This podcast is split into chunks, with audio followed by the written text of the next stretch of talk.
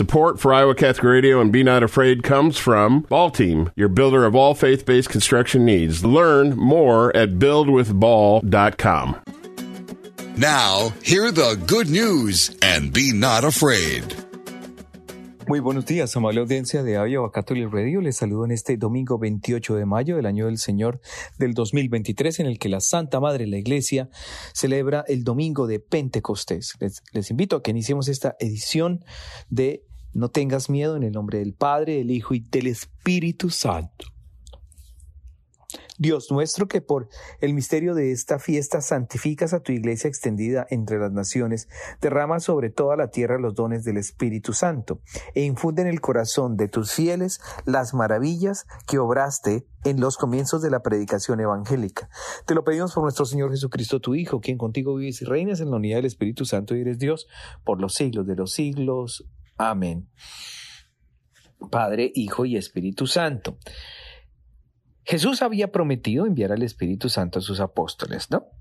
La promesa fue mantenida y en breve en Pentecostés es enviado el Espíritu Santo, destinado a dar una vida nueva a una nueva humanidad. Amable audiencia, la venida del Espíritu Santo es intervención divina que se cumple delante de representantes de todas las naciones para iniciar que la sobreabundante plenitud de los dones espirituales alcance a todo el mundo en el nombre de nuestro Señor Jesucristo. En el plano de la salvación, amable audiencia, la humanidad es un solo pueblo.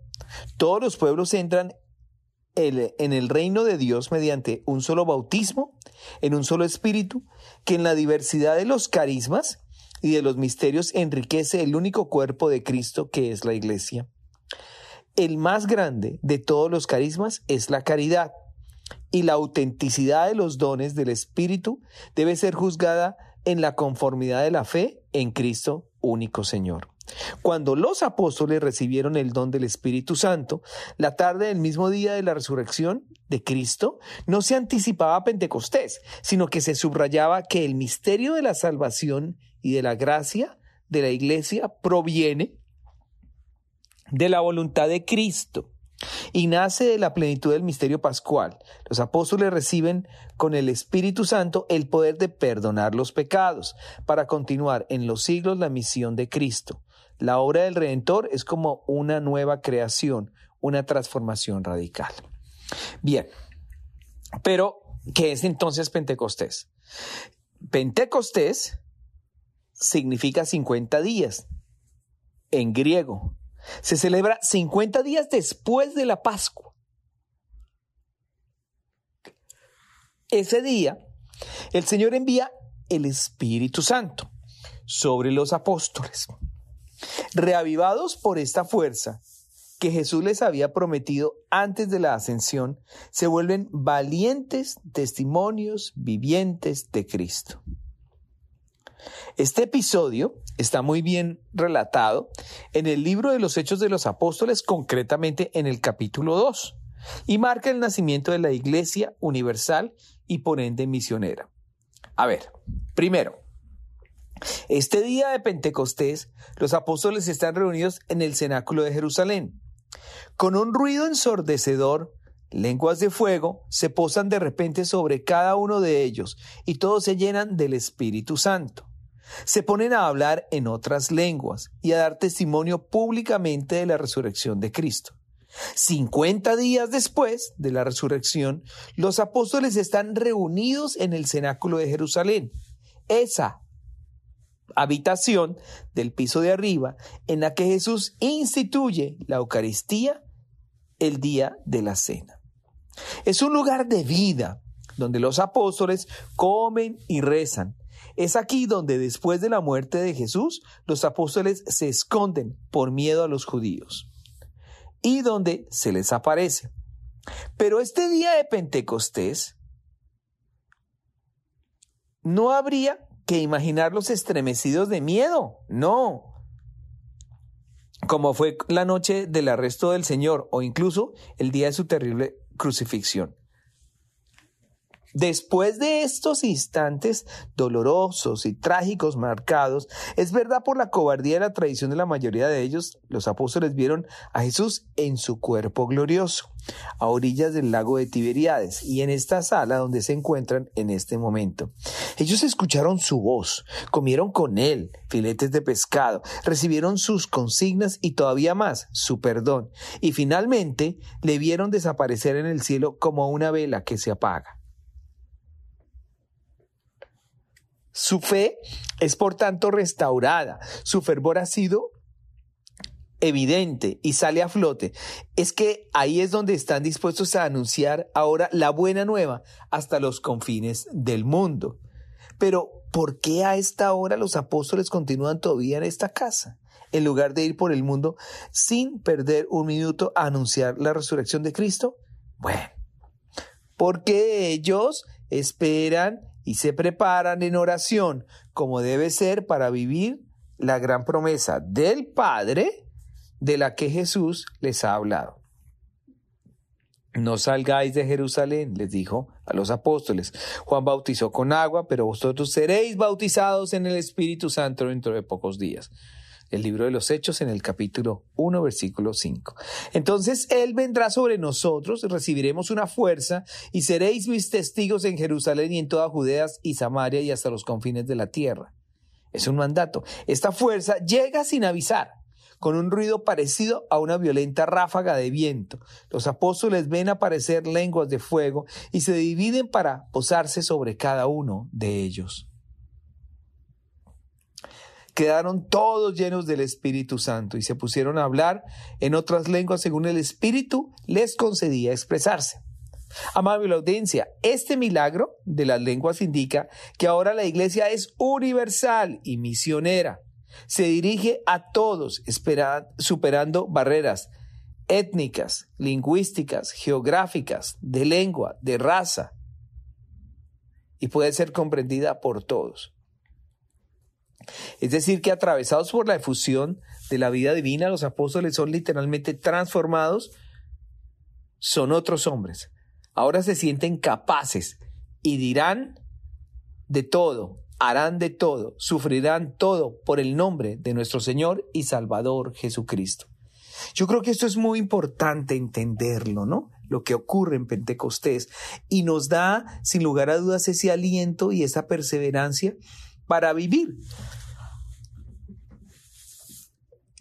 Ungidos por el Espíritu Santo, guiados por ese estremecedor amor del Padre presente en el Hijo y expresado directamente en el Espíritu Santo en la tercera persona de la Santísima Trinidad. Yo creo que es que el mundo necesita este Pentecostés. Y este mundo ha venido sediento, ávido, ávido, y necesita con mayor insistencia y con mayor prevalencia este espíritu de amor que propenga la unidad entre los pueblos y entre todos aquellos que han sido ungidos también. Recuerden que estamos en esta edición dominical de No tengas miedo en este domingo de Pentecostés a través de Iowa Catholic Radio.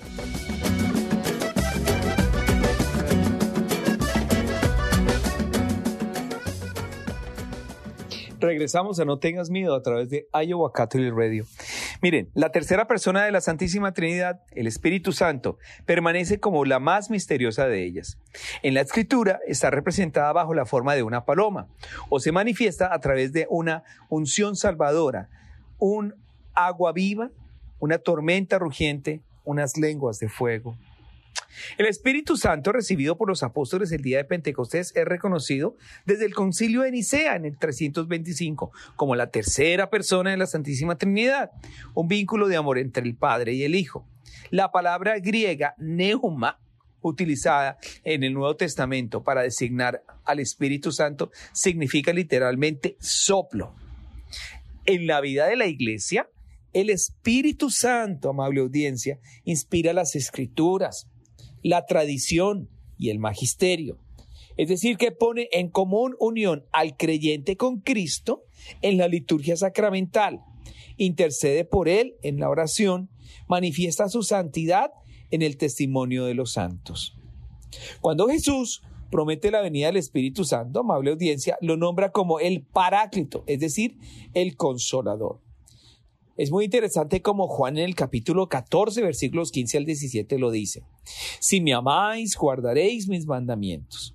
Y yo pediré al Padre y os dará otro paráclito para que esté con vosotros para siempre, el Espíritu de la verdad, a quien el mundo no puede recibir, porque no le ve ni le conoce. Pero Él es ante todo el amor. San Pablo, en su carta a los romanos, en el capítulo 5, versículo 5, dice, el amor de Dios ha sido derramado en nuestros corazones por medio del Espíritu Santo que se nos ha dado. Y es que un consolador que ayuda a soportar las pruebas, es decir, si a veces nos preguntamos cómo algunas personas pueden soportar las terribles persecuciones que han sufrido o las pruebas que han atravesado, o si uno se pregunta, pero ¿dónde, de dónde han sacado un ardor así, una fuerza así, una valentía así en su fe, una constancia así en su oración, una luminosidad así en sus palabras, un amor así, una paciencia así, una alegría así en su manera de ser? Es la invasión del Espíritu Santo, el Espíritu de Dios en nuestro ser la que produce estos efectos. El Espíritu Santo se presenta bajo la forma de varios símbolos, el agua, la unción, el fuego, la nube y la luz, el sello, la mano, el dedo, la paloma, lo que se hace de una persona difícil de imaginar. Es muy difícil presentarlo, no se le puede más que comparar. Y aún así, sin duda, que se le desfigura, ¿no? Bueno, la persona del Espíritu Santo, porque se trata exactamente de una persona, sigue siendo, y reconozcámoslo, misteriosa. En verdad, uno empieza a aproximarse a ella, a entrar en su misterio, cuando entiende que el Espíritu Santo no se le puede embargar y que Él, por el contrario, debe embargarnos. Porque Él es quien, por voluntad del Padre y del Hijo, está detrás de cada uno de nosotros, en el interior de nosotros mismos, dirigiendo nuestras acciones y nuestros pensamientos. Es toda su misión, antes de ser alguien al que se presenta, se representaría frente a nosotros. Es decir, amable audiencia, que el Espíritu Santo es la vida de nuestra vida, el amigo íntimo escondido en el fondo de nuestra alma. Y es el que, y es él quien desde el interior diviniza nuestro ser y como consecuencia nuestras intenciones, nuestros pensamientos y nuestras acciones. Es un misterio muy grande esta presencia actuante del Espíritu Santo en cada hombre bautizado y también es un gran regalo para el gobierno de nuestra vida del que no somos suficientemente conscientes. Yo creo que esta aproximación a mirar a la tercera persona de la Santísima Trinidad y esa manifestación tan elocuente y tan hermosa nos debe llevar a pensar necesariamente que es algo inexplicable, pero sabemos que está ahí, o mejor, sentimos que está ahí. Y para la, la capacidad humana en este mundo tan efervescente y, si me permiten, con cierto nivel de pragmatismo, solo creemos en lo que podemos comprobar científicamente. Y eso es quizás lo que más nos distancia nuestra relación con Dios, lo que más nos pone en una perspectiva diferente, diferente y única. Por eso es que es ese aliento, esa vitalidad, es esa fuerza transformadora, liberadora y por supuesto evangelizadora. Cómo nosotros estamos haciendo el ejercicio de reconocer al Espíritu Santo en nuestra vida. Cómo avanzamos en esa profundización del Espíritu de Dios, de la tercera persona de la Santísima Trinidad en nuestra vida. Es más, valdría la pena preguntarse, ¿será que lo reconocemos? ¿Será que somos conscientes de la fuerza renovadora y transformadora del Espíritu Santo y de la forma como Dios quiere manifestarnos y hacernos ver esa nueva realidad? Yo creo, amable audiencia, que esta fiesta de Pentecostés nos coloca en una perspectiva de mucha esperanza, a pesar de todas las adversidades, a pesar de todos los dolores, angustias y soledades que vive el mundo. Necesitamos la fuerza del Espíritu Santo para no solo discernir, sino para florecer en la voluntad divina. Y esa voluntad divina no es otra que vernos libres y libres de las ataduras del pecado, libres de todas esas negligencias espirituales que nos han apartado de Dios. Con más fuerza diría, libres de todos esos efervescentes deseos y, satisfactor, y, satisfactores, satisfactores que tenemos, en donde solo por un momento sacrificamos toda una vida. ¿Cierto? Por eso el, el, tener el poder y el placer es una satisfacción eminentemente externa. No hay paz y no hay serenidad interior. Esto es muy importante que lo entendamos, lo comprendamos desde la perspectiva propia de nuestra vida y de nuestro quehacer cristiano. Recuerden que estamos en No Tengas Miedo a través de Iowa Catholic Radio.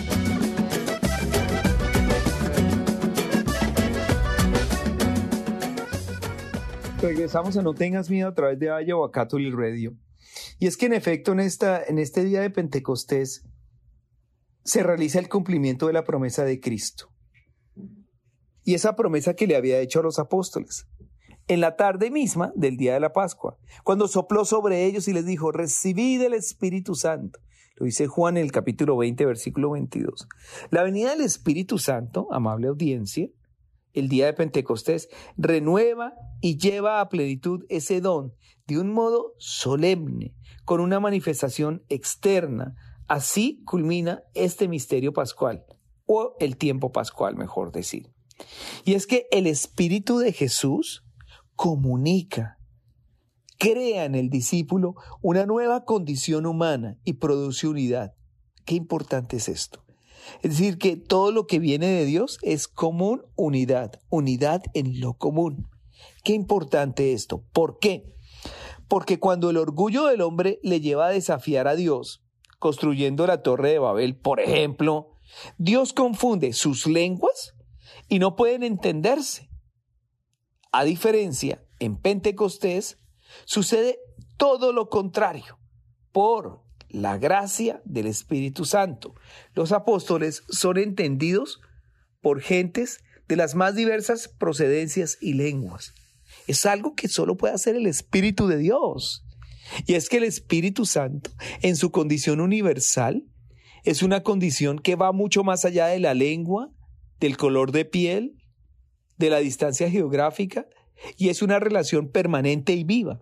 Miren, es que el Espíritu Santo, sin ir tan lejos, es el maestro interior que guía al discípulo hacia la verdad, que le mueve a obrar el bien, que lo consuela en el dolor, que lo transforma interiormente, dándole una fuerza y una capacidad nueva de enfrentar la vida. El primer día de Pentecostés de la era cristiana, los apóstoles estaban reunidos en compañía de quién? De la Santísima y siempre Virgen María. Y estaban como en oración. Es decir, que el recogimiento, la actitud orante, es imprescindible para recibir el Espíritu. De repente, un ruido del cielo, como el de un viento recio, resonó en toda la casa donde se encontraban. Vieron aparecer unas lenguas como llamaradas que se repartían posándose encima de cada una. El libro de los Hechos de los Apóstoles en el capítulo 2 versículos 2 al 3 nos lo explica. Todos quedaron llenos del Espíritu Santo y se pusieron a predicar valientemente. Aquellos hombres atemorizados habían sido transformados en valientes predicadores que no temían la cárcel, ni la tortura, ni el martirio. No es extraño, la fuerza del Espíritu Santo estaba con ellos. Quiere decir entonces que el Espíritu Santo, la tercera persona de la Santísima Trinidad, es el alma de mi alma, la vida de mi vida, el ser de mi ser, es mi santificador, es el dulce huésped del alma, de mi interior más profundo. Para llegar a la madurez en la vida de fe, es preciso que la relación con Él sea cada vez más consciente, más personal, Pidámosle al Señor que en esa celebración de Pentecostés abramos las puertas a nuestro interior para que el Espíritu pueda aletear como lo habla el libro del Génesis desde los inicios. San Irineo de León decía, donde está la iglesia, allí también está el Espíritu de Dios. Y donde está el Espíritu de Dios, allí también está la iglesia y todas sus gracias.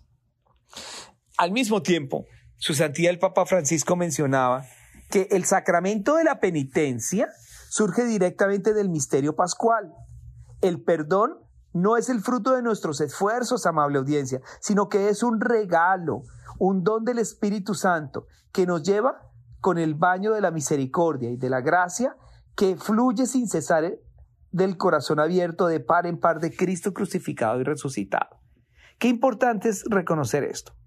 En, por ejemplo, el Catecismo de la Iglesia Católica en el numeral 976 nos dice, el símbolo de los apóstoles vincula la fe en el perdón, en el perdón de los pecados, a la fe en el Espíritu Santo, pero también a la fe de la Iglesia y en comunión con todos los santos, al dar el Espíritu Santo a sus apóstoles, Cristo resucitado les confirmó su propio divino poder para perdonar, para liberar, para sanar lo que deja el pecado y lo que causa el pecado. Creo que en esto debemos ser muy directos para poder entender este misterio maravilloso. Es que miren, la unidad es signo claro de la presencia del Espíritu Santo. En nuestras comunidades lo más importante de la iglesia es que es invisible y es precisamente la presencia del Espíritu Santo que la vivifica. Cuando miramos a la iglesia únicamente con los ojos humanos, sin hacerlo objeto de nuestra fe, nos estamos equivocados, porque dejamos de percibir en ella la fuerza del Espíritu Santo. En la normal tensión entre unidad y diversidad, entre iglesia universal y local, entre comunión sobrenatural y comunión de hermanos, necesitamos saborear la presencia del reino de Dios en su iglesia peregrina, en la oración colecta de la celebración eucarística de hoy, por ejemplo, pedimos a Dios que los pueblos divididos se congreguen en medio de tu espíritu y reunidos confiesen un nombre en la diversidad de las lenguas. Ahora, debemos pedir a Dios descubrir el Espíritu Santo como alma de nuestra alma, como alma de la iglesia. Amable audiencia, nos aproximamos al final de esta emisión de No tengas miedo en este domingo de Pentecostés y quisiera enviarles con la oración conclusiva. En el nombre del Padre, del Hijo y del Espíritu Santo.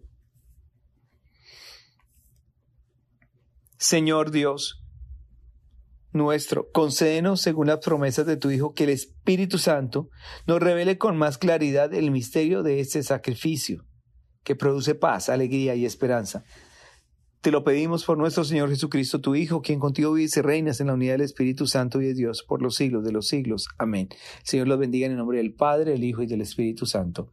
No tengas miedo. A través de Iowa Catholic Radio, soy el Padre Fabián Moncada. Be not afraid. Jesus is on the way to encounter you. Go forward and be not afraid. Support for Iowa Catholic Radio and Be Not Afraid comes from Ball Team, your builder of all faith based construction needs. Learn more at buildwithball.com.